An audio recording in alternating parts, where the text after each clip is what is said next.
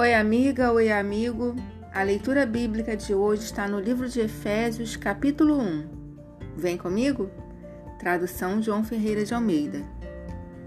Paulo, apóstolo de Cristo Jesus, por vontade de Deus, aos santos que vivem em Éfeso e fiéis em Cristo Jesus, graça a vós outros e paz da parte de Deus, nosso Pai, e do Senhor Jesus Cristo.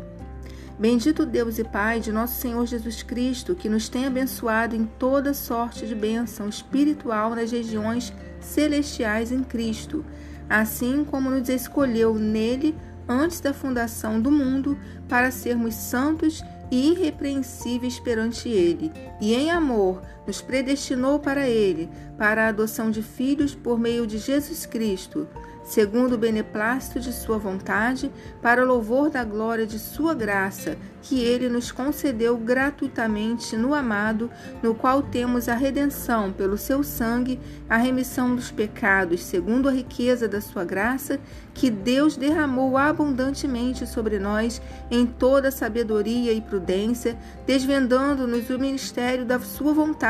segundo o Seu beneplácito, que propuseram em Cristo de fazer convergir nele, na dispensação da plenitude dos tempos, todas as coisas, tanto as do céu como as da terra Nele digo, no qual fomos também feitos herança, predestinados segundo o propósito daquele que faz todas as coisas conforme o conselho da sua vontade, a fim de sermos, para louvor da sua glória, nós, os que de antemão esperamos em Cristo, em quem também vós, depois que ouvistes a palavra da verdade, o evangelho da vossa salvação, tendo nele também crido, fostes selados com o Santo Espírito da promessa, o qual é o penhor da nossa herança, até ao resgate da sua propriedade em louvor da sua glória.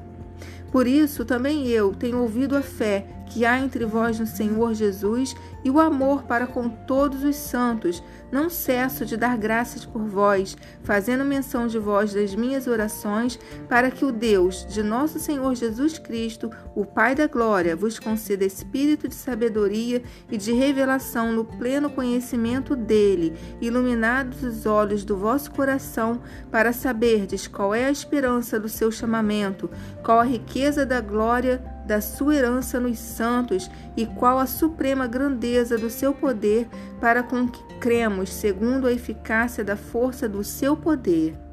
o qual exerceu ele em Cristo, ressuscitando dentre os mortos e fazendo-o assentar à sua direita nos lugares celestiais, acima de todo principado e potestade, poder e domínio e de todo nome que se possa referir, não só no presente século, mas também no vindouro. E pôs todas as coisas debaixo dos pés, para ser o cabeça sobre todas as coisas, o deu à igreja, a qual é o corpo, a plenitude daquele que tudo enche em todas as coisas.